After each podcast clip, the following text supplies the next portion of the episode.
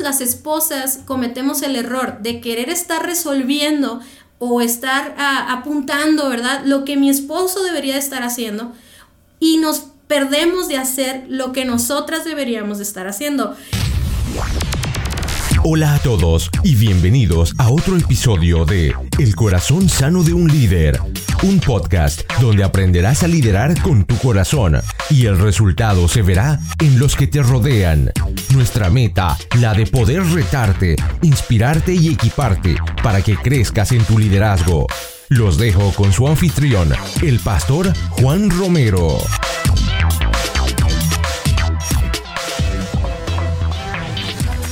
Hola a todos y bienvenidos al episodio número 77 de este su podcast El corazón sano de un líder donde estamos convencidos que equiparnos no es opcional, es vital para nuestro crecimiento personal y a la vez estaremos ayudando al crecimiento de las personas que nos rodean. Les habla Juan Romero, su anfitrión y su servidor.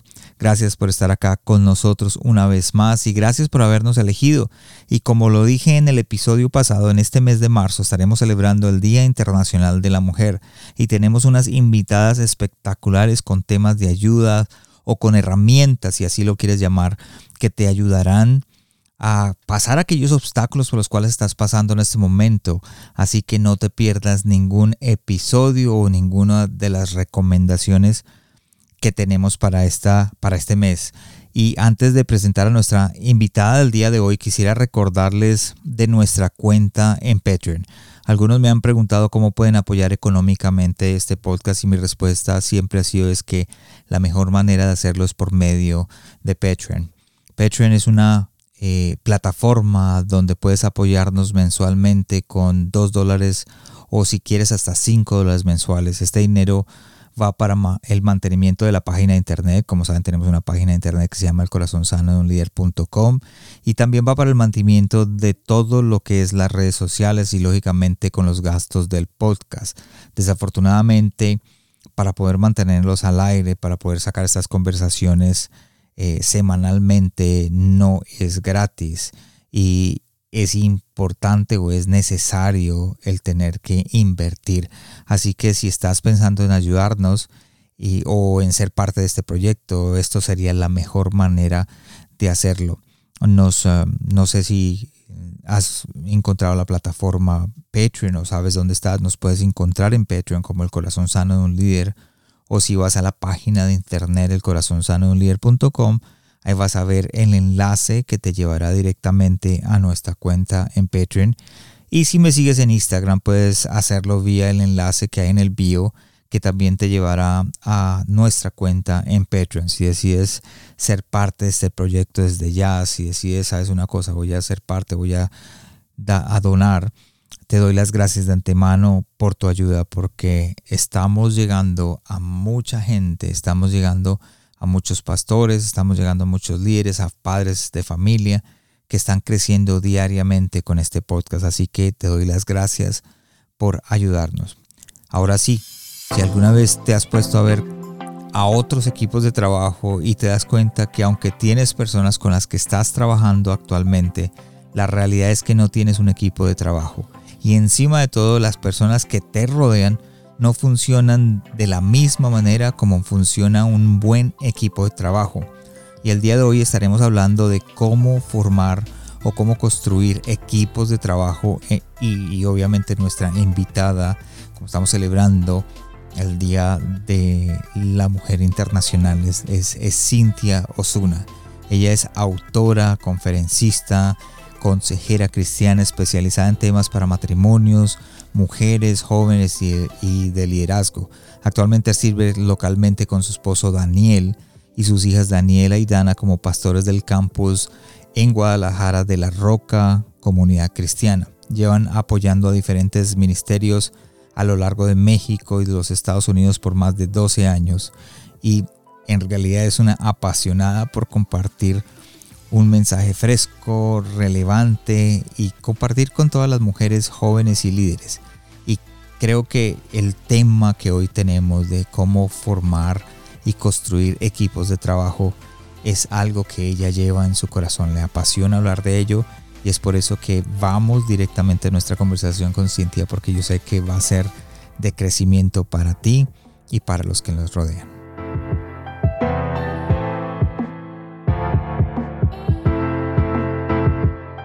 Hola a todos y gracias por estar en un nuevo episodio del, Corazón Sano de un Líder donde creemos que equiparnos no es opcional, es vital para el crecimiento nuestro y el crecimiento que nos rodea y, y en esta semana tenemos una invitada especial. Cintia Osuna, ¿cómo estás con nosotros?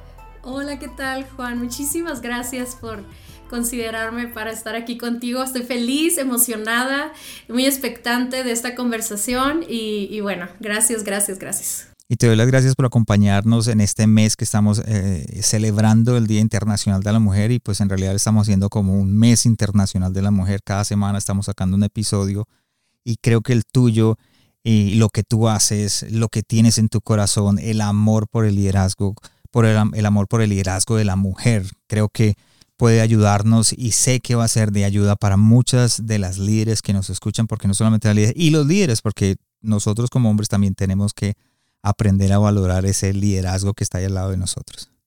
Así es, así es, me encanta, me encanta ese tema, eh, creo que hace falta escuchar eh, a la mujer, ¿no? Falta muchas veces escuchar su punto de vista y, a veces eh, ha habido mujeres que hablan y aprovechan su liderazgo para hablar desde un corazón lastimado porque no la han escuchado. Entonces, eh, creo que ahí hay, un error porque en vez de sacar íntegro esa voz que Dios nos ha dado, viene cargada de resentimientos o de inseguridades, etc. Y, y de verdad, sí, sí, te agradezco muchísimo el hecho de poder hablar, de poder expresar estas ideas desde este punto de vista de una mujer, porque yo sí creo que Dios nos ha hecho tan diferentes al hombre y a la mujer. Eh, y cómo, cómo, juntos, como iglesia o como equipo, como en cualquier ámbito, ¿no? Cómo, cómo es importante contar con esos puntos de vista, ¿no? Entonces, gracias de verdad por esta oportunidad y yo también he, o sea, yo creo que he aprendido tanto del hombre y del liderazgo de hombres, empezando con mi esposo y con otros líderes que Dios ha puesto en mi, en mi vida y, y que me ha costado trabajo aprender. Pero así como nosotras aprendemos de líderes hombres, está padrísimo también nosotras poder tener algo que decir, ¿no? Y compartir. Espectacular. Y para que la audiencia que me escuche eh, sepa dónde estás, cuéntanos dónde estás y qué mueve tu corazón. Ay, bueno, eh, ahorita estoy en mi casa, ¿no es cierto?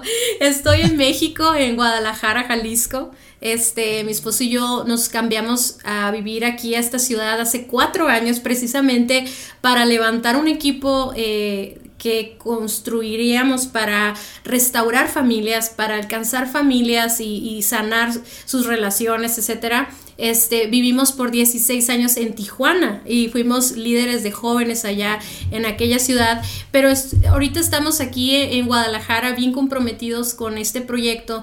Al mismo tiempo, eh, hace algunos años iniciamos uh, un proyecto de de escribir un libro. Empezamos con Noviazgo Alternativo y luego después eh, escribimos Indivisibles, que es otro libro de matrimonios. Y el último libro que tenemos es, se llama Indispensable. Entonces, a raíz de todos esos libros empezamos a salir a dar conferencias, este, crear contenidos en redes sociales. Entonces, fue un reto empezar toda una comunidad aquí en Guadalajara y al mismo tiempo este, darle seguimiento a esos sueños, ¿no? A ese mensaje que teníamos en nuestro corazón, pero gracias a Dios hemos logrado hacer todo. Yo creo que ha, sido el trabajo en equipo, ha sido eh, eh, no solamente el de nosotros, sino el de muchas personas que se han unido a esto. Y bueno, ahorita lo que mueve mi corazón es, es mi familia, esta familia, tanto la de mi sangre, la que tengo con mi esposo, tenemos dos hijas, tenemos, ahorita en abril cumplimos 20 años de casados y este, estamos súper felices de eso y estamos agradecidos con Dios. Pero también tengo una familia, ¿no? En, la fe eh, y, pues es este equipazo que tenemos y esa, que no me gusta mucho verlos como un equipo, sino como mis amigos, como mi familia y, y que es, de cada cosa que enfrentamos, cada, cada logro que, podemos llegar a tener, lo vivimos, lo disfrutamos, nos alegramos juntos, ¿no? Y yo creo que esa, eso mueve mucho mi corazón en este momento. Y también muchos sueños que tengo en lo personal, este, eh, me gusta, me gusta platicar, me gusta dar mensajes, me encanta lo que estamos haciendo en redes sociales y, y pues estoy expectante, ¿no? De lo que venga. Este, estoy, en eso estoy ahorita. ¿Qué es vivo alternativo? Porque creo que ahí es donde he visto los libros ahí, he visto los podcasts que tú tienes, porque tú y tu esposo tienen dos podcasts. Eh, veo un blog también, que es vivoalternativo.com. Vivo Alternativo fue eh, la como la forma de poder juntar todos los proyectos en un solo término, ¿no? Porque obviamente yo tengo una pasión por, por hablar a la mujer o hablar a los jóvenes, mi esposo también, pero también en nuestro corazón era el, poder hablarle a los líderes que de alguna manera se conectan mucho a tu podcast, ¿no? O sea, a esos líderes que tal vez no han tenido la oportunidad de exponerse a temas eh, a, formas de hacer las cosas, etcétera.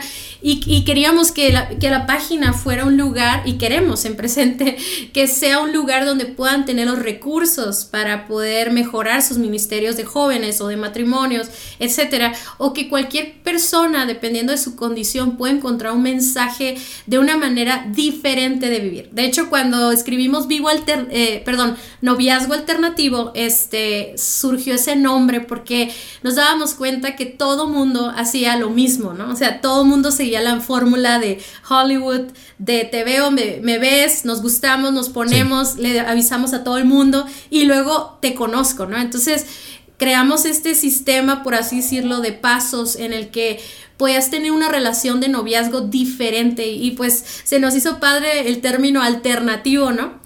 Entonces, después cuando se empezó a agregar al noviazgo alternativo, bueno, también hay una manera diferente de vivir tu matrimonio o, tu sexualidad o, tu, o tu rol como mujer o como hombre, etc. Entonces dijimos, tenemos que sacar un nombre en el que podamos englobar todo esto, ¿no? Entonces eh, ya dijimos, bueno, una manera de vivir alternativa, una manera de vivir diferente, ¿no? Que prácticamente no es hacer, no es reinventar las cosas, sino regresarnos a lo básico, ¿no? Regresarnos a, lo esencial, a la fórmula de Dios y, bueno, la verdad es de que tenemos muchos proyectos para esa página, muchos sueños. No hemos logrado, yo creo, ni, ni el 10% de lo que queremos hacer.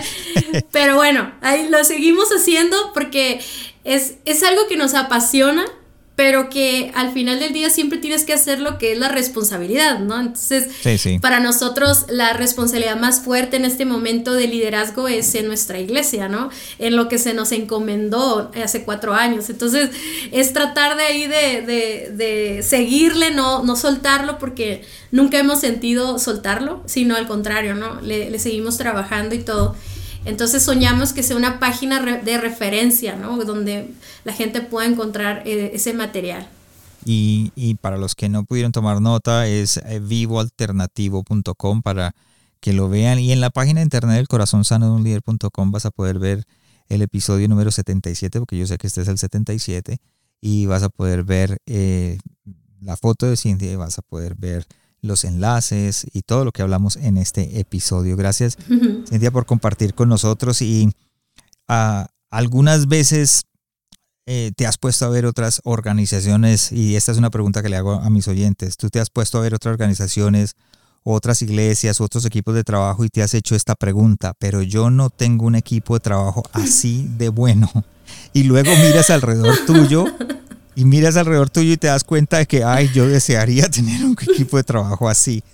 Pues te cuento que si lo has hecho no estás solo, porque uno de los problemas que tiene un líder, y lo digo de experiencia, es que no tienen gente suficientemente equipada para formar el equipo deseado. Y si no tienes las suficientes personas o no tienes las personas adecuadas, también impide que la organización crezca y además es casi imposible llegar a cumplir las metas que te propusiste, así que los equipos, es eh, sin el equipo adecuado, perdón.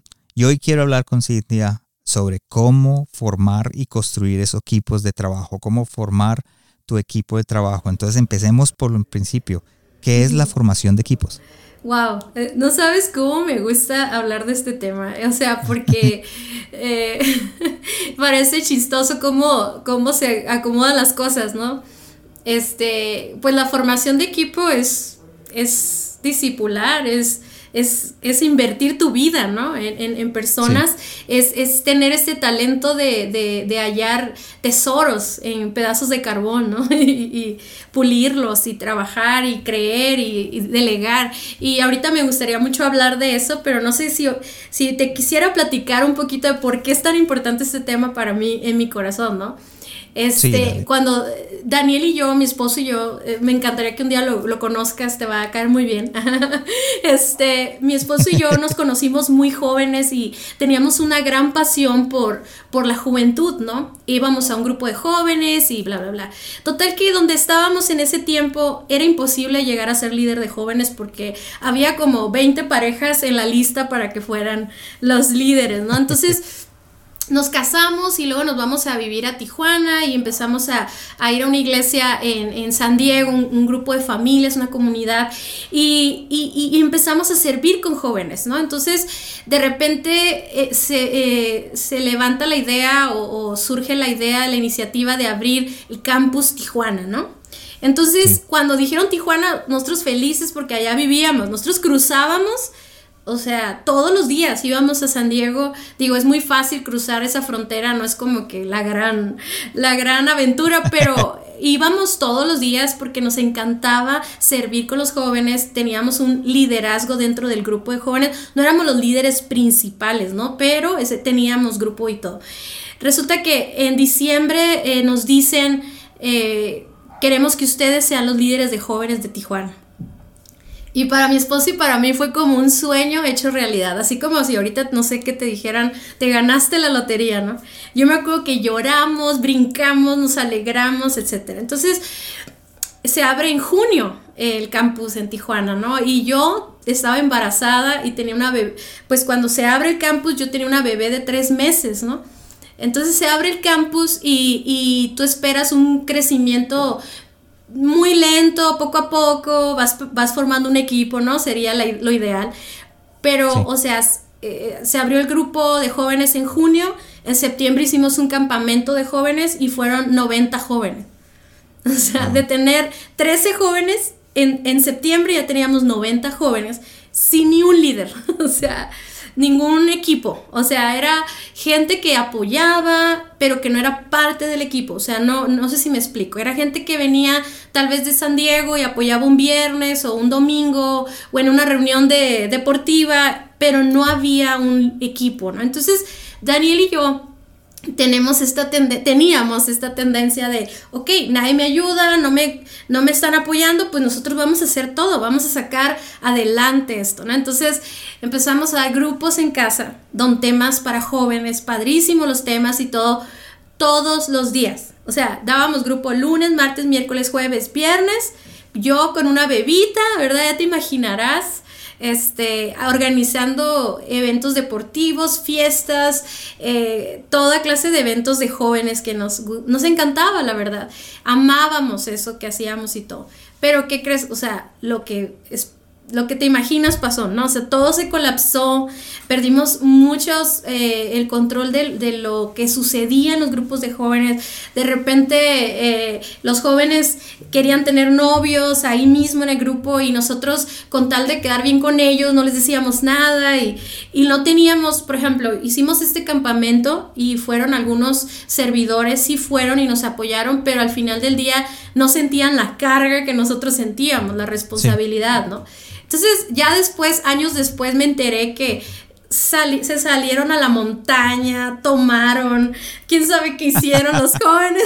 Luego me platican, gracias a Dios, esos jóvenes que me platican hoy en día son líderes, son, son, eh, sirven a Dios, tienen una familia y todo, pero cada que me ven me sacan algo nuevo que hicieron en ese campamento. pero en fin, el punto... Ajá. Y sabes una cosa, y creo que de pronto ese es el, común denominador, porque cuando uno está aprendiendo eh, de cualquier, en cualquier área, y en este caso ustedes están aprendiendo a liderar jóvenes, pues metemos la pata en todo, ¿cierto? Sí, claro. Y, te digo, o sea, la, la actitud era, yo puedo, o sea, yo lo voy a sacar adelante, pero al mismo tiempo era una actitud de, de víctimas, ¿no? Como de, mira, yo estoy haciendo todo eso, mira, estoy gastando toda mi gasolina, mira, se acabaron todo mi alacena, los jóvenes. Es un y, y, bueno, total que esto colapsa, o sea, hubo un problema ahí y es una larga historia. El punto es que nos dice nuestro líder o nuestro pastor nos dice, ¿saben qué? Entreguen el grupo de jóvenes, ¿no? Y fue, o sea, fue algo, fue una lección de vida yo le doy gracias a Dios por eso, ¿no? Ahora, ahora le doy gracias a Dios. Entonces, esos meses en que, en que no estuvimos liderando ese grupo, o sea, nos sentíamos así devastados y todo, pero Dios tenía que tratar algo en nuestro corazón, pues, ¿no? era esa autosuficiencia, era ese, esa actitud de yo puedo solo, yo no, yo no necesito un equipo, no necesito que me ayuden, etc. Entonces fue duro, pero valió la pena. Y realmente fueron como dos o tres meses que, que nuestro pastor nos pidió que, que, dejáramos todo eso. No nos prometió que íbamos a regresar ni nada. Fue verdaderamente soltarlo y decir, el grupo va a continuar, estemos nosotros o no estemos nosotros.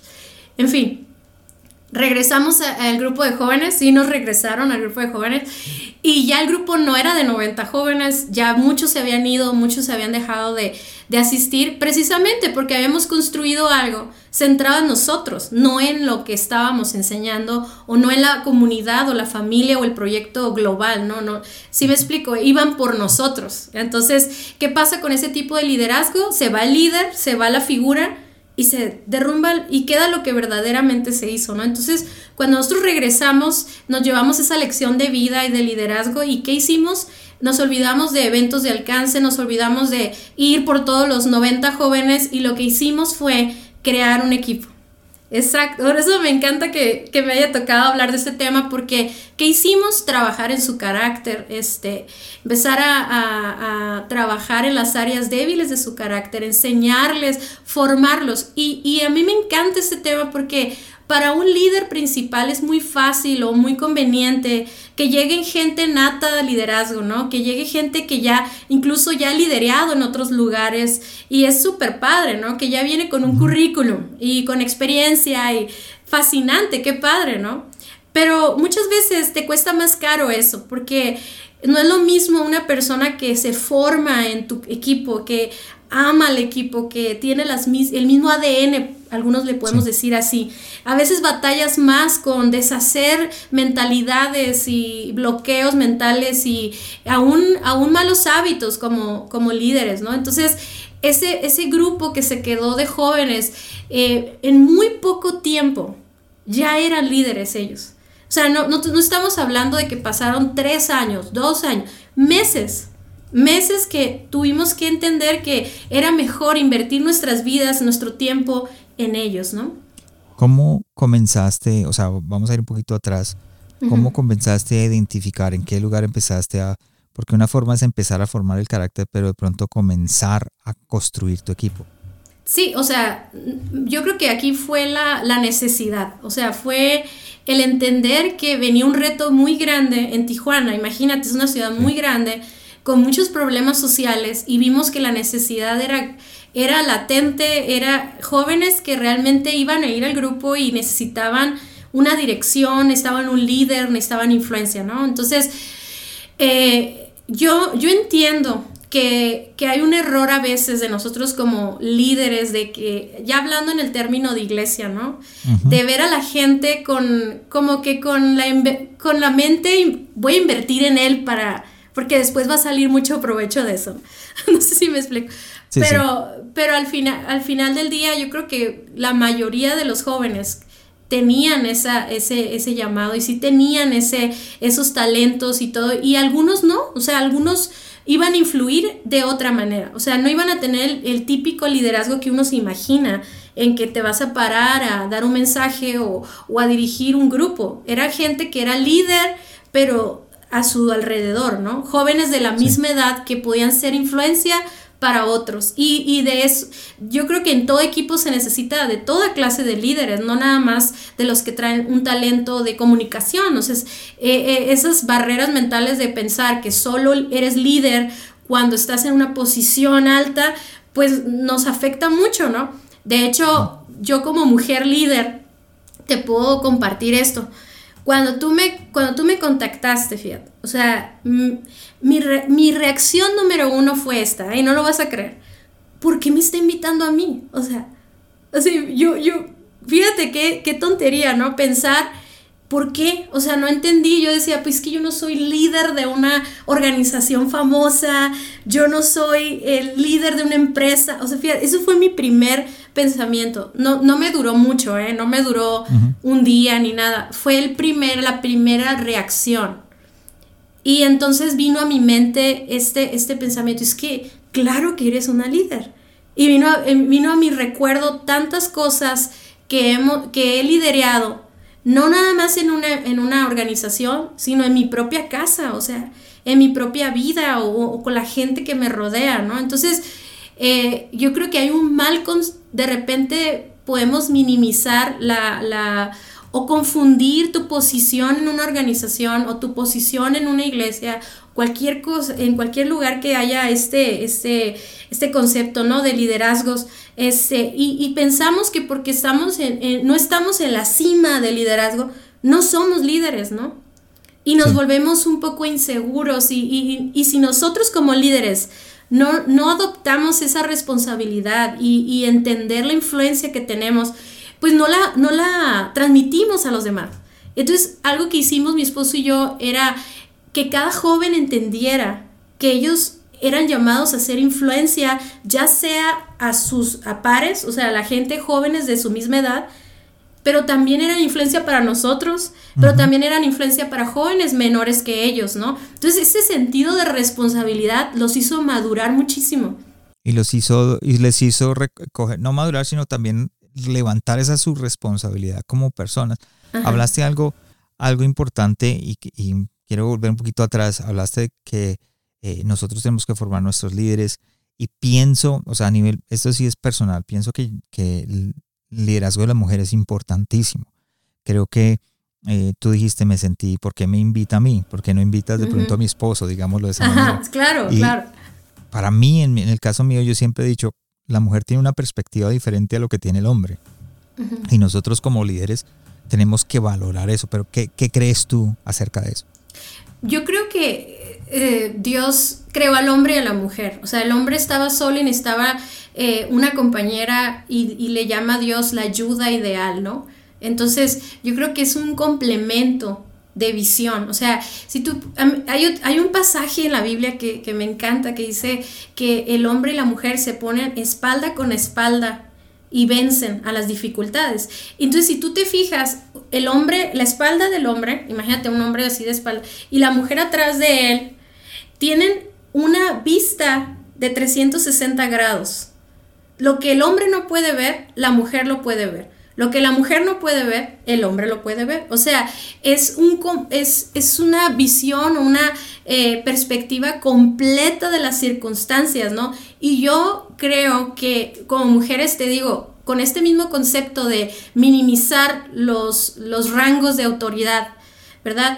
En la cultura, cuando se escribió la Biblia, cuando Jesús caminó aquí en la tierra, no había problema con él, o sea, no había problema con el aceptar tu rol o aceptar tu rango, pero ahorita en la actualidad vivimos en una cultura donde se, menosprecia, se, se ve más el título que lo que haces o la influencia que tienes, ¿no? Entonces, yo te, te platiqué esto porque yo considero que en mi hogar, por ejemplo, eh, para mí el lugar donde yo debo ser la mejor líder debe ser mi casa primero, ¿no? Entonces, en mi casa yo tengo un líder, es mi esposo, ¿ok? Si yo me enfoco en la, en la cobertura que mi esposo debe de tener, de ese liderazgo que Dios le entregó a él, entonces yo pierdo de vista mi liderazgo, el que Dios me entregó a mí. No sé si me explico, ¿no? Entonces, muchas veces las esposas cometemos el error de querer estar resolviendo o estar ah, apuntando, ¿verdad? Lo que mi esposo debería estar haciendo y nos perdemos de hacer lo que nosotras deberíamos de estar haciendo. Y, y me fascina porque mi esposo es un hombre que me honra y que me toma en cuenta en todas las cosas y me escucha y claro, yo batallo cuando no me hace caso, ¿verdad? yo me enojo cuando no me hace caso. no eres la única. ok, como todas las mujeres, pero yo te, me encanta escuchar a ver a mis hijas, hablar a mis hijas, ¿no? Porque eh, así, hablan igual que yo, o sea, eh, tienen las ideas, y yo me doy cuenta, yo soy una líder para mis hijas, ¿no? Entonces, si yo soy una líder insegura, eh, estaba recordando mucho algo que leí en un libro de John Maxwell, ¿no? Que decía que un líder inseguro eh, no da seguridad a las personas. ¿Sí me explico? Eh, un líder inseguro toma más de lo que debería de los demás, exige más de lo que debería, ¿verdad? Pero también no delega, no, delega confianza porque está inseguro y también limitan, o sea, a la organización, ¿no? Entonces, por ejemplo, todo lo que yo te platiqué que hemos logrado, digo, no platiqué todo, pero todo lo que hemos logrado como esposos o como familia ha sido porque yo he estado enfocada en mi liderazgo y Daniel en su liderazgo, ¿verdad? Y, entonces podemos lograr mucho más, ¿verdad? Como familia. Ahora, eso yo lo he aprendido a practicarlo en casa primeramente, pero luego también Daniel y yo hemos sido una pareja que que lideramos juntos, porque yo entiendo que hay parejas que dirigen organizaciones o iglesias o grupos de jóvenes en donde el hombre se ve, se ve muy claramente que el hombre es el líder y la mujer tal vez eh, sí es líder, hablando de este concepto, pero desde un perfil un poco más este, bajo o más hacia las personas, pero no a la plataforma o no a dirigir en sí, ¿verdad? Pero yo, yo sí considero que hay otros matrimonios diferentes, como en mi caso, que los dos estamos presentes en nuestro liderazgo. O sea, desde, desde que estábamos en, el grupo de jóvenes, aún antes de eso, o sea, no era yo, yo, yo sentía este llamado a, dirigir, a compartir, a, influenciar a otras personas, a casi, casi nato, casi, casi te puedo decir que no es algo que, tú, que, que aprendía, sino era algo que salía de mí, ¿no? Pero ese mismo, esa misma pasión y esa misma eh, energía y todo, a veces me descontrolaba y no me hacía enfocarme en, el liderazgo que yo tenía. Pero luego a veces me hacía sentir insegura porque no tenía la posición que yo quería tener. Entonces, cuando de repente me, pongo a pensar, ¿no? Ya que me invitas y todo, y digo, bueno, o sea, he construido equipos para, primeramente hicimos un, un equipo como de 30 personas que dirigían el grupo de jóvenes. Cuando nosotros nos vinimos a vivir a Guadalajara, la razón por la que nos pudimos ir es porque el grupo no dependía de nosotros. El grupo tenía eh, veintitantas áreas, o sea, y cada área tenía un líder y cada líder tenía sus líderes y grupos y, y, y, podían y nosotros pudimos aprender a delegarles y confiar en ellos y yo sé que ahorita vamos a hablar un poco más del proceso de eso, pero entonces cuando nos venimos a vivir a Guadalajara, el grupo de jóvenes continuó. Y ahorita es un gran grupo de jóvenes y han avanzado y todo. Tienen otros líderes. No pasa nada porque la estructura se quedó ahí. De hecho, muchos de esos jóvenes que ahora ya no sirven en jóvenes, ya se casaron, ya tienen hijos, Ahora estos jovencitos que llegaron de 13, 14 años, ahora hay líderes de jóvenes, líderes de alabanza, eh, gente que está trabajando también en sus profesiones y están teniendo una influencia y todo. Entonces, eh, yo creo que es muy importante que nosotras como mujeres eh, aprendamos a abrazar la influencia y el liderazgo que Dios nos ha dado. A mí me fascinó el libro Líder 360, no dudo que ya lo hayas leído. Este, porque yo batallaba mucho para hacer influencia hacia arriba, ¿no? O sea, hacia mis autoridades. Entonces yo lo que quería era tumbarlos para, para poder decir lo que tenía que decir, ¿no? Y, en ese libro aprendí cómo yo podía ser influencia y me encanta porque yo trabajo con dos líderes que escuchan lo que tengo que decir. Y de hecho, yo escojo muy o sea, no con mi esposo, mi pastor es un hombre, eh, es un gran líder y, él es así determinado y soñador y visionario y todo. Y, de repente estamos en juntas donde están mujeres y hombres y todos están opinando y los hombres más que las mujeres, todas están bien calladitas y yo estoy así como, como, yo quiero decir algo, pero escojo muy bien lo que le voy a decir, porque digo, bueno, de todo tengo opinión, soy mujer, ¿no? Pero hay cosas importantes que yo tengo que decir. Y ahí es donde tengo que abrir mi boca sin temor y con todo el respeto y amor y, pasión por lo que hacemos juntos, ¿no? Entonces, el aprender a hablarle a mis autoridades, el poder ser una influencia, me encanta cuando mi esposo me dice, es que lo que tú opinas para mí es muy importante, o sea, es tiene mucha influencia tu opinión de las cosas, ¿no? Pero entonces, ese ha sido todo un, todo un trabajo y el, y el entender eso y, no ser insegura, sino abrazar mi liderazgo es sumamente importante, ¿no? Qué consejo tan espectacular para aquellas mujeres que de pronto dicen quiero estar en el liderazgo, estoy pensando entrar y o de pronto quiero ser escuchada y mira tremendo eh, el consejo tuyo. Regresemos un poquito entonces al proceso de cómo empezaste y comenzaste a trabajar porque llegaste allá viste que, que necesitaba, metiste la pata y ahora dijiste, bueno, ¿cómo comenzamos de nuevo? Sí, yo creo que el primer paso es conocer a la gente y entre, pues entregar tu amistad. No digo, yo sé que no en todos los ámbitos se puede decir amistad, pero lo podríamos decir, te quiero conocer, quiero, quiero saber qué necesitas, quiero saber porque ¿cómo puedo ayudarte a crecer si no te conozco? Me puedo poner a darte lecciones de liderazgo y resulta que ya las sabías o que eres mejor que yo, ¿no? Entonces, eh, más que nada entablar una relación. Yo creo que eh, eso es la primera parte de crear un equipo. Ahora, muchas veces... Como levantar una confianza, ¿no? Digamos exacto, exacto. Eh, dicen, dice un dicho, ¿no? Que dice que a la gente no le importa lo que sabes hasta que sabe cuánto, le importa, cuánto te importa, ¿no? Y yo creo que lo primero no suena un poco raro porque pudiera ser como manipulación, ¿no? Te voy a te voy a te voy a conquistar y luego para que seas mi equipo. Pero no lo yo no lo veo así. Yo yo creo que que es honrar a la persona por lo que es, independientemente de lo que pueda agregar al equipo. Yo creo que conociéndola es cuando empiezas a ver, wow, eres bueno para eso, wow, eres, tienes este talento. Eh, es como que empiezas a descubrir a la persona. Tú dijiste algo antes importante de que todos son necesarios porque algunos van a influenciar de alguna manera diferente a otros. Sí, y, muchas veces tendemos a, te digo, a encasillar tanto el liderazgo eh, y, y, creemos que, no, es que esta persona tiene que encajar en esta área o tiene que tener todas estas aptitudes para que pueda ser parte de mi equipo.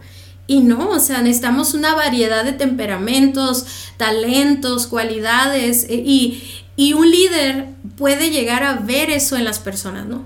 Puede, puede ver a futuro. Yo creo que un líder eso sí tiene que tener, es la visión de lo que puede llegar a ser esa persona. A mí me encanta decirle a la gente cuando la conozco, decirle, es que yo sé que ahorita no sabes ni cómo vas a salir de esta, pero yo puedo ver a tu matrimonio rescatando otros matrimonios, porque yo no he vivido lo que tú has vivido.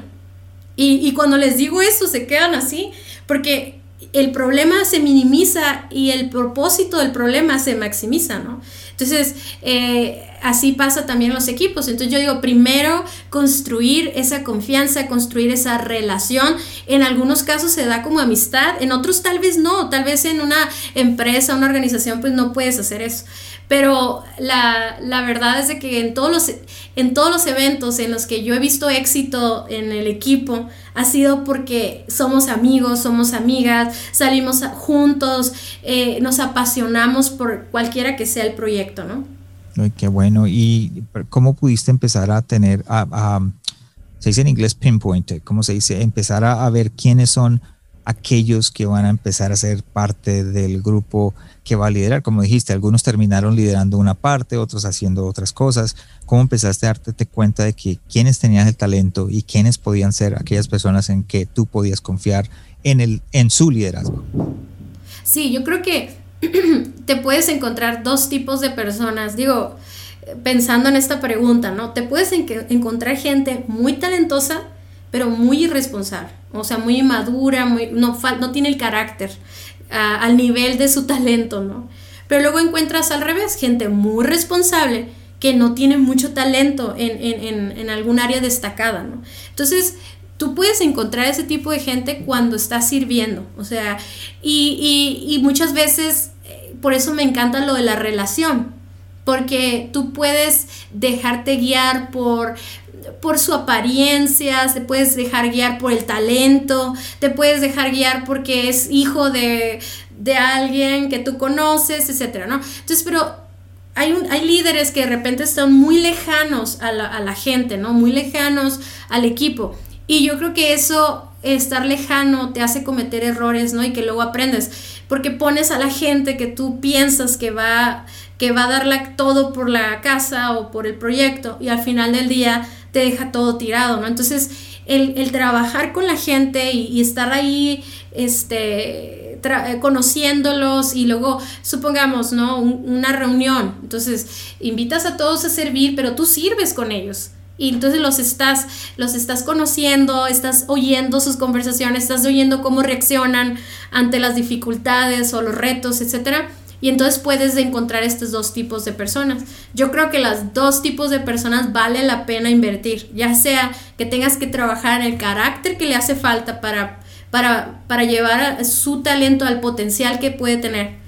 Pero también gente comprometida y responsable. Tú puedes apoyarlos para que para que desarrollen el talento que, tienen en su corazón, ¿no? Y, ahí tiene que llevar, invertir en tiempo, en, en, clases, en, en, invertir económicamente a lo mejor, o sea, pero a lo que me refiero es que te puedes dar por vencido con el, con el que no tiene el carácter y, es un, talento desperdiciado, o sea, y obviamente cuando, cuando Dios lo llenó de aptitudes y talentos y todo, Él estaba pensando en ese propósito. Y muchas veces uno le da coraje porque, eh, no sé, o sea, de repente dejas ir a esas personas y luego alguien que sí se tiene la paciencia y el corazón de liderar, ¿verdad? Este, lo forma y sale algo increíble y luego dices, ay, él podía estar en mi equipo, pero no tuve la paciencia, yo quería irme por el que estaba listo, ¿no? Entonces, eh, no sé, me ha pasado, de verdad, no a mí exactamente, pero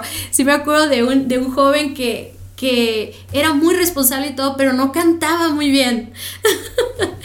y, yo tengo esa pregunta, y es más, la tengo anotada aquí porque es verdad, de la excelencia o inclusión, ¿y a qué me refiero? Me refiero a alguien que hace una audición para el equipo de música, por ejemplo, pero realmente no puede tocar bien su instrumento.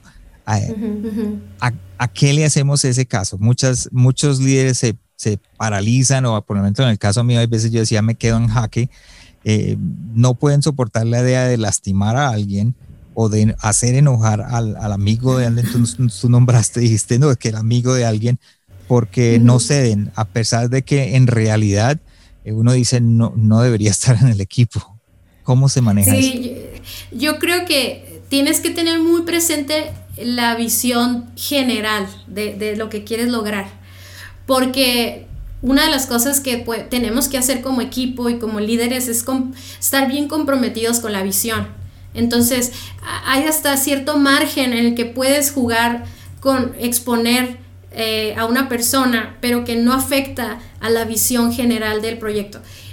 Si tienes ese margen, entonces puedes exponer a la persona, ¿no? E, es decir, me ató por un ejemplo con lo, la música, ¿no? Este, una persona que, no es entonada, pero puede cantar en un coro, o sea, no, se, no, va, no va a perjudicar a la armonía de todo el conjunto, ¿no? Le puedes dar la oportunidad porque tal vez en unos meses ya esté afinado, ¿no?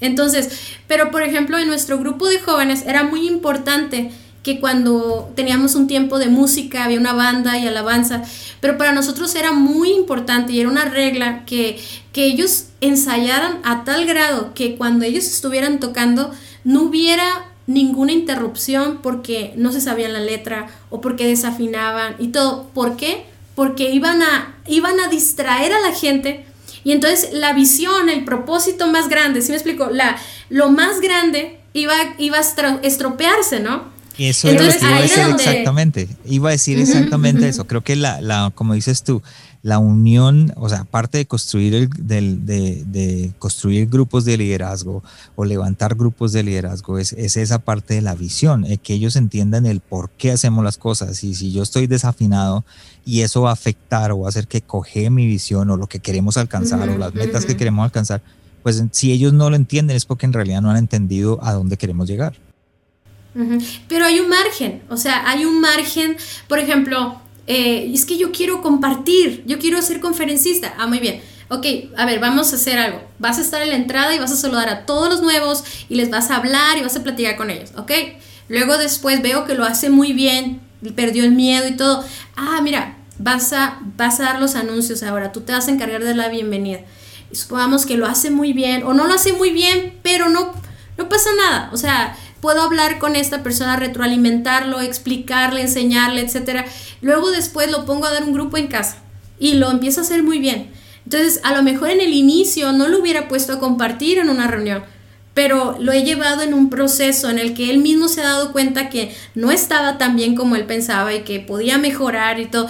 Entonces, por ejemplo, teníamos el caso de un joven que era baterista y pues no, él aprendió en su casa y ahí iba como que más o menos le daba, ¿no? Ahorita es un monstruo en la batería, o sea, es, es, es uno de los mejores bateristas de toda nuestra, de toda nuestra iglesia pero en su momento le podíamos haber dicho, no, no, no, tú no tocas la batería, vamos a poner al que toca muy bien, ¿no? Entonces, ahora, el, una de las cosas que se me hace muy importante en, en, en, en, la formación de equipos como líder es que si estás formando líderes, parte de tu formación es que ellos aprendan a formar líderes. O sea, yo no nada, más no nada más voy a vivir el proceso de que tú crezcas y que tú desarrolles tu talento, cualquiera que sea, sino te voy a enseñar a que tú también hagas lo mismo con otras personas.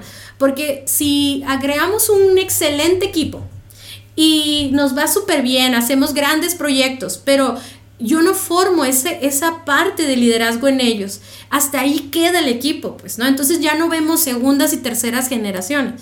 ¿Sí me explico? O sea, creamos como hijos que están acostumbrados a un papá que les da todo, que los cuida, que los forme todo, pero no le enseñamos a, hacerse responsables de las siguientes generaciones, ¿no? Entonces muchas veces pasa eso cuando no, no tienen la paciencia, tu equipo no tiene la paciencia de que gente nueva entre al equipo o que gente que no es tan experta como ellos. Entonces, eh, una de las cosas que les enseñábamos a los líderes era, ok, primero eh, está este ejemplo, no, no sé si lo has escuchado, de que te voy a enseñar a poner una llanta a un carro. te, yo te digo, estoy contigo, te digo, mira, para esto es el, la cruceta y le vas a desatornillar aquí, bla, bla, bla, ¿no? Pones la llanta.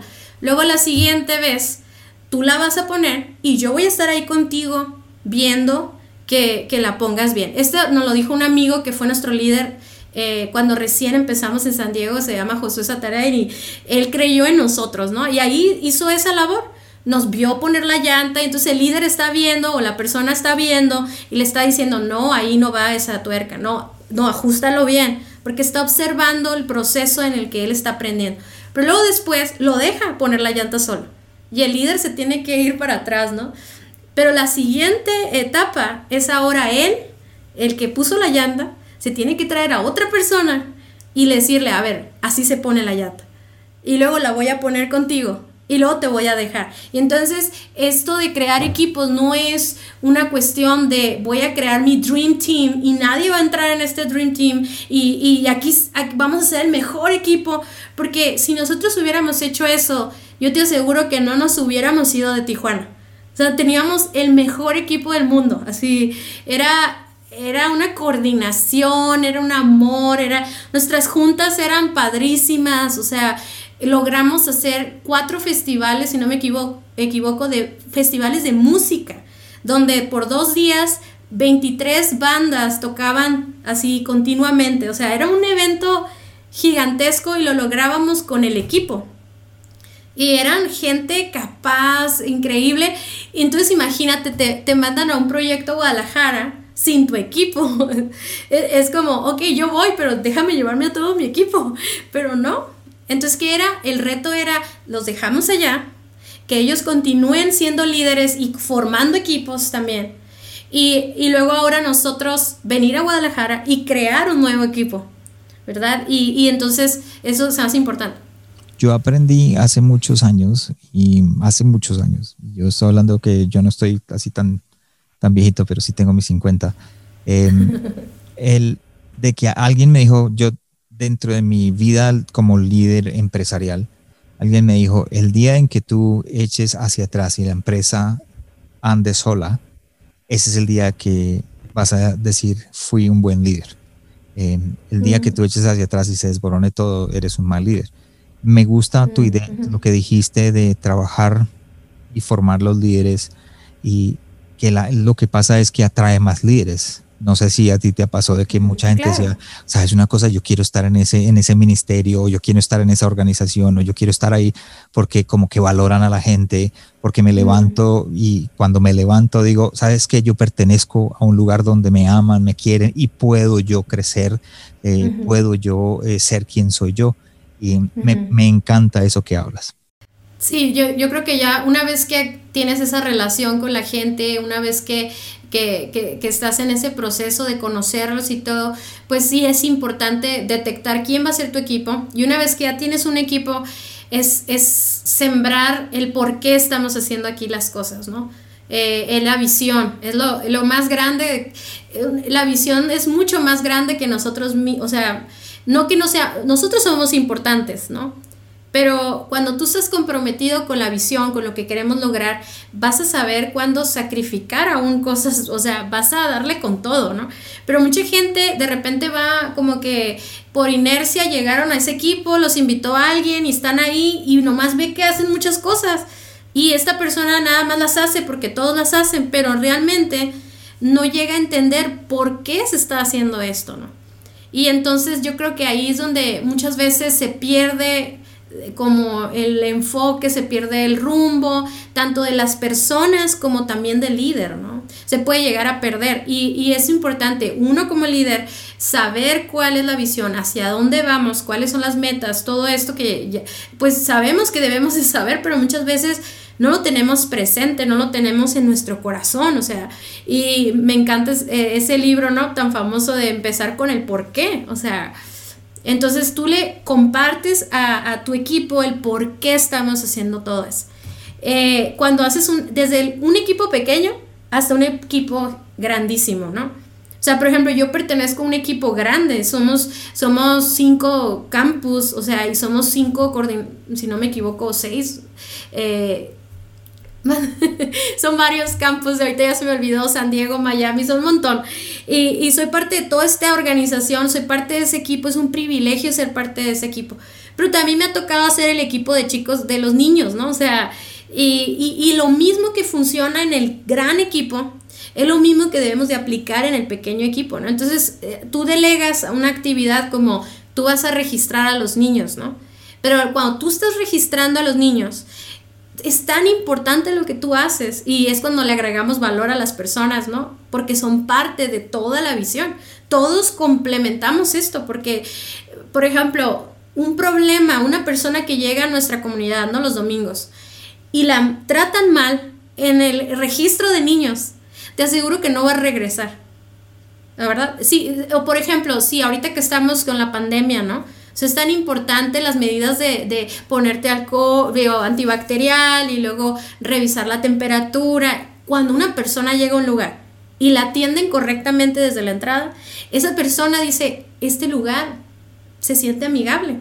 Este lugar tiene, y nuestra visión, por ejemplo, en nuestra, en nuestra iglesia, nuestra visión es conectar familias a Dios y a su propósito.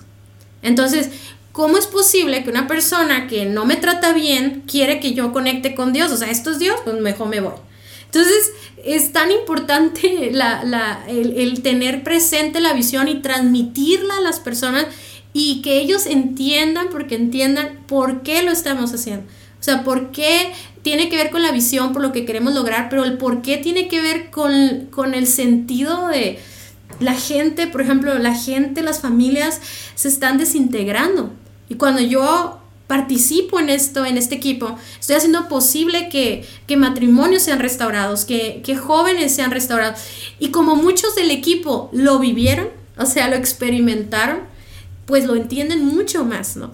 Entonces están comprometidos a poder formar ese equipo y, y, enseñarles los valores, ¿no? O sea, ya que sé por qué, entonces vamos a enseñarles los valores ¿Por qué es tan importante hacer esto, esto y esto? Por ejemplo, la generosidad, el amor, eh, eh, el, abrazar a la gente, o sea, recibirla, eh, no importando su condición, etcétera, etcétera. Tenemos muchos valores, ¿no? Entonces, pero esos valores tienen sentido porque sé lo que estamos logrando juntos, ¿no? Entonces, cuando se acaba la actividad, sabemos sabemos por qué, por qué lo hicimos, estamos cansados, pero no nos importa, estamos dispuestos a, darlo todo, ¿no? Dentro del proceso, eh, de formación, ¿cuál crees que es el error que se comete más a menudo? Pues yo creo que ah, forzar las cosas también, ¿no? Forzar, forzar algo que, que no, ¿cómo te explico? O sea, por ejemplo, a mí me encanta como estudiar y, y aprender acerca de la personalidad porque entiendo que traemos de nacimiento, traemos ciertas habilidades y también algunas debilidades por nuestro temperamento. Entonces yo he cometido el error de poner a personas en áreas que no, no, no fluyen. Y no estoy hablando de que no puedan trabajar en su responsabilidad, o sea, de que lo hacen. Pero para lograrlo, casi se, casi su vida colapsa, ¿no? O sea, porque no pueden con esa responsabilidad. O sea, y no, no, tan, no, no sé si me explico, no estoy hablando la responsabilidad de cumplir con el, con el objetivo, sino, por ejemplo, hay personas que tú no las puedes poner a hablar en público, o sea, es lo peor que les puedes pedir.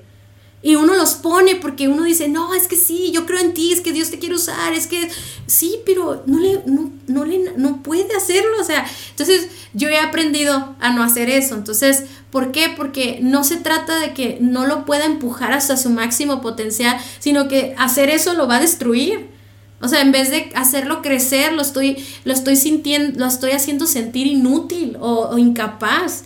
Si me explico, muchos matrimonios que sirven en nuestro equipo, a veces yo me entero que están todos peleados porque por lo que yo le encargué hacer a la esposa o no sé si me explico, o sea, entonces yo creo que ese es un error, el, querer presionar algo que no se, no se puede dar. Por ejemplo, uno de los principios que la Biblia nos enseña es que no pongas en posiciones de liderazgo a personas que van empezando, ¿no? O sea, gente que va arrancando con su proceso de, de, restauración y todo, de repente uno por el afán de hacerlos parte y todo, de repente le das una, una responsabilidad que, le, que, que en vez de ayudarle a crecer es un peso que lo debilita y que tal vez hasta se vaya de la, del equipo porque dice yo no soy capaz de hacer esto, ¿no?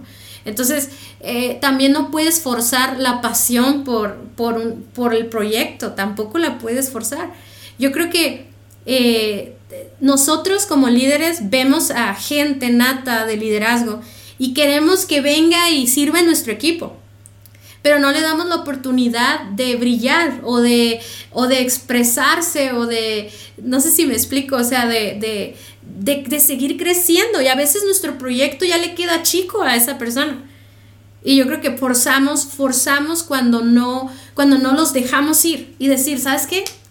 Es más, yo, me, yo trabajé con una persona cuando era muy joven, eh, yo me acuerdo que esta, yo quise poner mi propio negocio. Y esta mujer, esta señora, es increíble porque en vez de decirme, ah, me vas a dejar, me vas a abandonar, te vas a llevar a mis clientes, ¿sabes qué me dijo? Me, me regaló así un kit de yo, yo era estilista y cosmetóloga y todo eso, ya no, ya no, ¿eh? obvio. y este, ella lo que hizo, me regaló un paquete que costaba miles de pesos y me dijo, ten para que empieces tu negocio. Y wow, yo o sea, me acuerdo ahorita y me da así escalofríos porque esa señora ya, ya falleció, o sea, ella sembró en mí y me empujó, pero no nomás me dijo, ve, hazlo, sino que de sus recursos, o sea, me dio para que yo pudiera tener ese escalón y continuar, ¿no? Entonces, yo creo que también ese es un error, el forzar a alguien a quedarse en tu proyecto o en tu visión cuando él trae una, una visión y, que, y trae algo que tienes que dejarlo ir, ¿ok? Entonces, eh, creo que esos son algunos errores que yo recuerdo, ¿no? Sé que he cometido muchos más, te lo prometo. Y no solamente dejarlo ir, yo pienso que como líderes es nuestra obligación catapultarlo hacia donde ellos tienen que ir y, poder ayudarle a llegar a ellos, así sea diferente. Yo decía, yo escuchaba que, creo que a Craig Rochelle decir en algún momento, eh, ¿por qué uno de las mis manos derechas que tiene un máster, un remaster y todo lo demás está con nosotros sabiendo que puede irse para otro lugar? Porque aquí puede hacer lo que él quiere en su corazón no está haciendo lo que yo digo, sino lo que él tiene en su corazón. Gracias. Te da la libertad, ¿no? Exacto. Gracias, Cintia, por compartir con nosotros. Y antes de llegar a, las últimas preguntas, a las cinco últimas, quisiera hablar acerca del liderazgo de mujeres eh, un, poco. Y de pronto, ¿qué le podrías decir tú a aquellos líderes, pastores, líderes de, de, no sé, de ministerio, líderes empresariales que de pronto no le dan la oportunidad a la mujer de liderar o que de pronto dicen ellas son secundarias, están ahí abajo, ellas tienen que ir. ¿Qué, ¿Cuál sería tu, eh, lo que hay en tu corazón? Bueno, yo creo que eh, es un tema muy, muy profundo, ¿no? Pero lo primero que viene a mi mente es que entendamos que la mujer no, no, no siento que esté llamada solo a liderar mujeres, sino que más que nada es, es aportar lo que Dios puso en ti para liderar a una, a una comunidad, ¿no? O a un grupo de personas. Y lo vemos claramente en la familia, ¿no? O sea, yo si yo tengo puras hijas, ¿no? Pero si yo tuviera hijos, también me correspondería a mí liderar a esos hijos, hombres, varones, ¿no? Entonces, el hecho de que yo tenga una voz y una influencia en mi esposo, o sea, es, lo que le complementa a él también. Entonces, muchas veces en las organizaciones es como, ok, tú vas a ser líder y solo puedes compartir con las mujeres. O sea, tú tienes algo que decirle a las mujeres. Y por supuesto que sí.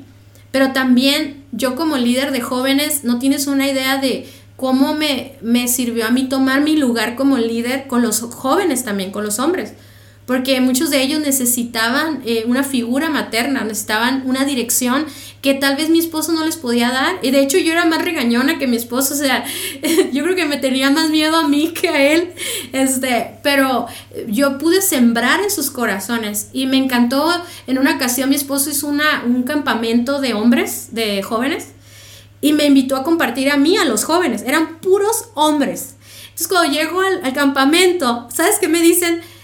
Uy, vienes a la cocina, vienes a, cocinar. Y con todo gusto lo hubiera hecho porque también serví en la cocina, ¿no? Pero, uy, yo dije, ay, mijito, ahorita te vas a ver, ah, ¿no es cierto? Y, este, y les compartí lo que la sociedad está esperando de ti como hombre, ¿no?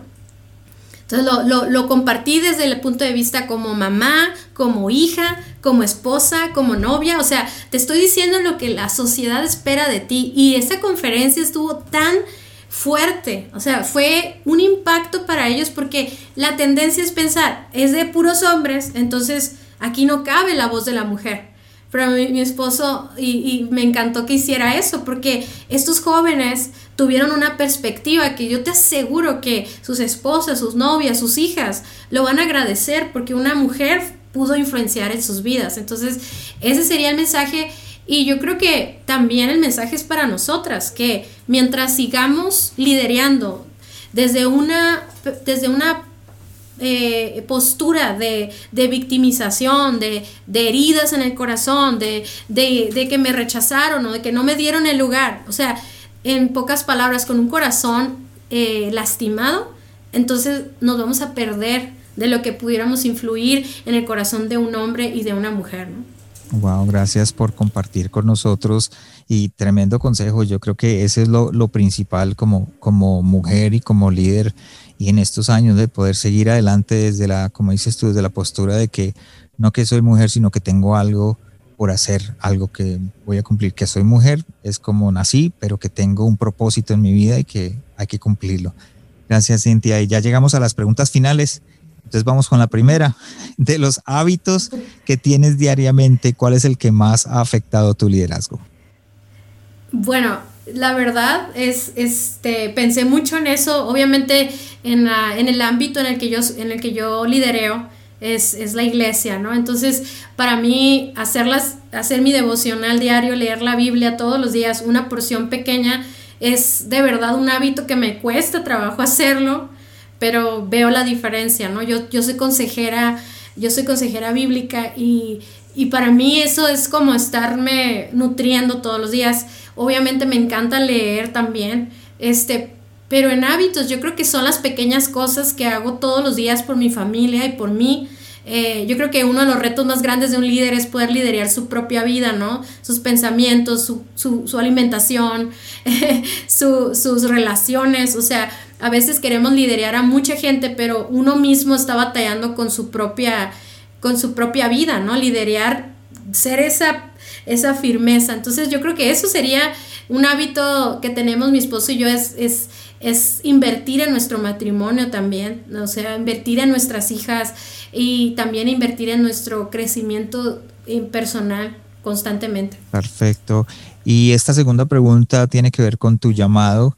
Los que estamos a este lado no sabemos eh, en qué etapa de tu vida estás o en qué etapa de tu llamado estás, pero sí queremos saber cómo te estás preparando para el siguiente paso en tu llamado. Sí, fíjate que en este momento estoy estudiando la carrera de psicología, porque yo, yo sí creo que tengo un llamado para, no tanto para trabajar como, como en terapia o algo así, pero sí de tener de tener un conocimiento más amplio para dar consejería y para ayudar a las familias, ya sea a través de contenidos o en, una consejería uno a uno, el dirigir la organización en la que estamos ahorita, o también me encantaría escribir mi propio libro, pero estoy esperando, de verdad que tengo tantas ideas de qué me gustaría escribir, pero estoy esperando terminar mi carrera para poder tener una, visión más amplia de todo. y, y la verdad, me encanta mi carrera porque sé que ahorita no puedo, estoy en una etapa de vida en la que mis hijas, mi casa, mi ministerio y todo eh, demandan de mí. Entonces estoy viviendo el tiempo que me corresponde ahorita, pero siempre he tratado de ir viendo hacia adelante, ¿no? Eh, por ejemplo, cuando mis hijas eran bebés, aprendí a diseñar. Entonces ahorita puedo trabajar en diseño porque cuando ellas eran bebés yo me preparé en eso. Entonces ahorita tal vez no me puedo ir todo el día a trabajar, pero sé que un día ellas van a crecer y entonces quiero estar, quiero tener una maestría o quiero terminar esta carrera para poder tener todas las herramientas para ahora sí darle con todo a lo que tenga que hacer en su momento, ¿no? En qué, qué importante prepararnos para el futuro. Y, y hiciste, o sea, me acabas de describir algo que en lo que yo creo muchísimo que es tenemos que prepararnos para lo que viene en el futuro. Nosotros, muchos de las personas y más los cristianos, creemos que es, esperemos en Dios y esperemos en Dios. Y ese, ¿a qué va a hacer? Esperemos en Dios. Pero yo creo que como personas tenemos que liderarnos a nosotros mismos. Nosotros somos los primeros que tenemos que ser liderados. Y en eso, cuando nosotros decimos, sabes una cosa, lo que está haciendo, el ejemplo que tú haces de prepararte para un futuro, creo que es lo mejor que podemos hacer. Así no sepas para dónde vas en este momento, como dices tú, pero te estás preparando. Sí, es como sembrar, sembrar y cosechar al mismo tiempo, ¿no? Estoy cosechando ahorita, de verdad ahorita estoy cosechando tantas decisiones que tomé hace 10 años, ¿verdad? Las estoy cosechando, disfrutando la adolescencia de mis hijas, a mi esposo, 20 años de casados, el ministerio, todo eso, pero sé que tengo que estar sembrando también porque también quiero cosechar en 10 años, ¿no? O en, unos próximos años. Excelente consejo. Eh, pregunta número tres, y hablando de libros, como te gustan los libros, ¿cuál fue el último libro que leíste o el que le recomendarías a mis oyentes? Ahorita estoy leyendo eh, un libro buenísimo que se llama este, Toda buena obra. No sé si lo has leído de Timothy Keller, pero es un libro increíble. Te da una perspectiva de, tu trabajo, de tu liderazgo. O sea, muy buen libro, muy buen libro. Pero como líder, hay dos libros que a mí me encantaría como, como recomendar y es el de Hábitos Atómicos porque me ayudó mucho a liderar mi propia vida. Y recientemente empecé este año leyendo el, de, el libro de Aprovechando bien tu tiempo. Eh, la, la, autora es Ana Ávila. Este, ese libro, no sabes, es buenísimo, buenísimo porque te confronta pero te da esperanza, ¿no? Maneja el, control del tiempo de una manera realista eh, eh, y muy práctica y muy centrada en, el servicio a los demás, no tanto en, tu propio yo, ¿no? O sea, no sé si está medio mal decir eso, pero en tu, no en, no en tu persona, pues, ¿no? Sino en cada que tú administras bien el tiempo, estás amando a las demás personas y me, me inspiró muchísimo. No lo pongo en práctica a su totalidad, pero lo estoy intentando, la verdad. Ok, perfecto, gracias. Y para los que no tuvieron tiempo de anotar, vuelvo y digo, en el en la página de internet va a estar el episodio número 77, que yo sé que ese va a ser el episodio de Cintia.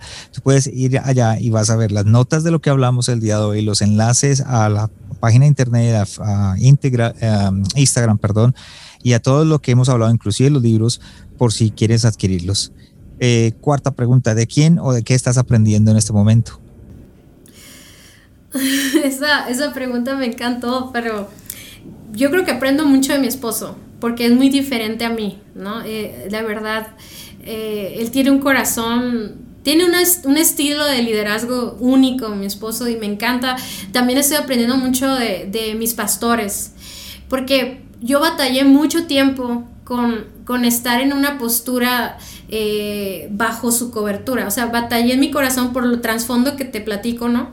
Y de repente me privaba de aprender de ellos. O sea, y en recientemente, en los últimos años, he aprendido tanto de su corazón, de la visión que tienen y, me siento privilegiada de estar.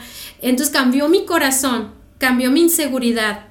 Y, entonces empecé, es como si se me hubieran abierto los ojos y, y, disfrutar y aprender de cada mínimo detalle, ¿no? Y una de las cosas que más admiro de ellos es que a pesar de que dirigen una organización tan grande, su familia es lo más importante, ¿no? Y, y ves ves un compromiso, ves un matrimonio estable, ves una relación padre-hijo, hijos eh, estable y creciente y con, claro, con la, con la oportunidad de crecer aún más. Pero eso para mí ha sido muy clave en mi vida, ¿no? Y recientemente, digo, lo he aprovechado mucho más que antes.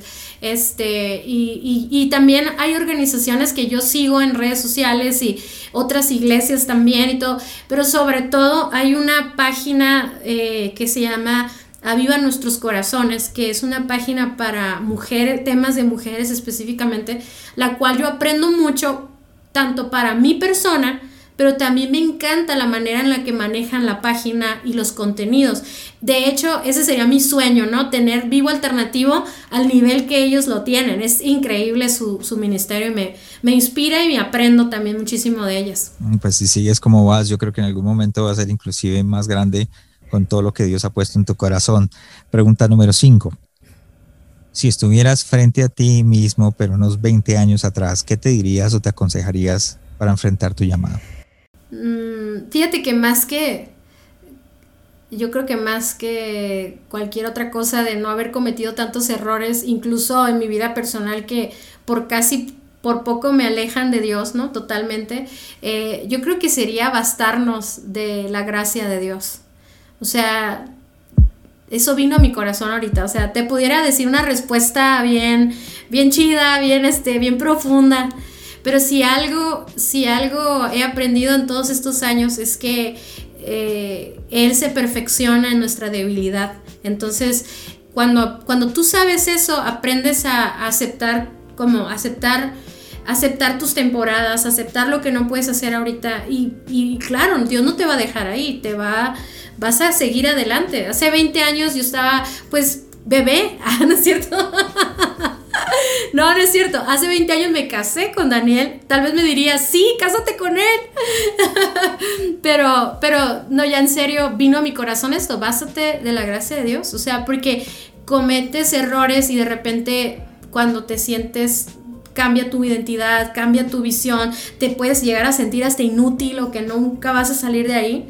Pero lo que he visto en mi vida es que aún en mi debilidad, él me sacó adelante, ¿no? Y estamos aquí y yo sé que tiene cosas preparadas para nosotros aún más grandes, pero siempre confiando en Él, ¿no? Perfecto, gracias Cintia por, por, estar con nosotros, por ser parte de este proyecto, por apoyarme en este mes internacional de la mujer que estamos celebrando y ya para terminar, un último consejo para aquellos que de pronto dicen, quiero comenzar a formar mi grupo de liderazgo o estoy formando y todavía, estoy tratando de formarlo, perdón, y todavía no he podido. ¿Cuál sería tu consejo? Yo, yo les diría, estudien la Biblia de Jesús, ¿no?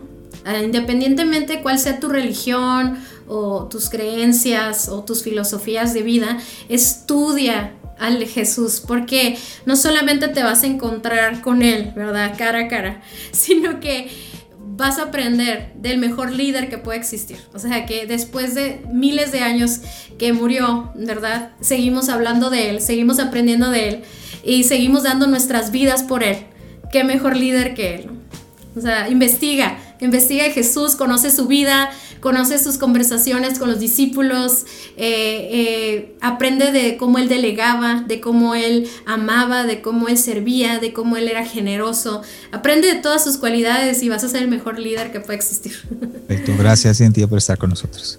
Gracias a ti. Gracias por habernos acompañado esta semana en el corazón sano de un líder. Espero que lo que escuchaste el día de hoy haya sido de crecimiento para tu vida. Visítanos en nuestra página de internet elcorazonsanodeunlider.com donde podrás suscribirte en iTunes, Spotify, Google Play o en cualquiera de tus plataformas favoritas. También nos puedes seguir en Facebook y en Instagram como El Corazón Sano de un Líder y no olvides compartirlo en tus redes sociales. Les habló su anfitrión Juan Romero. Te esperamos la próxima semana y recuerda, lo mejor está por venir.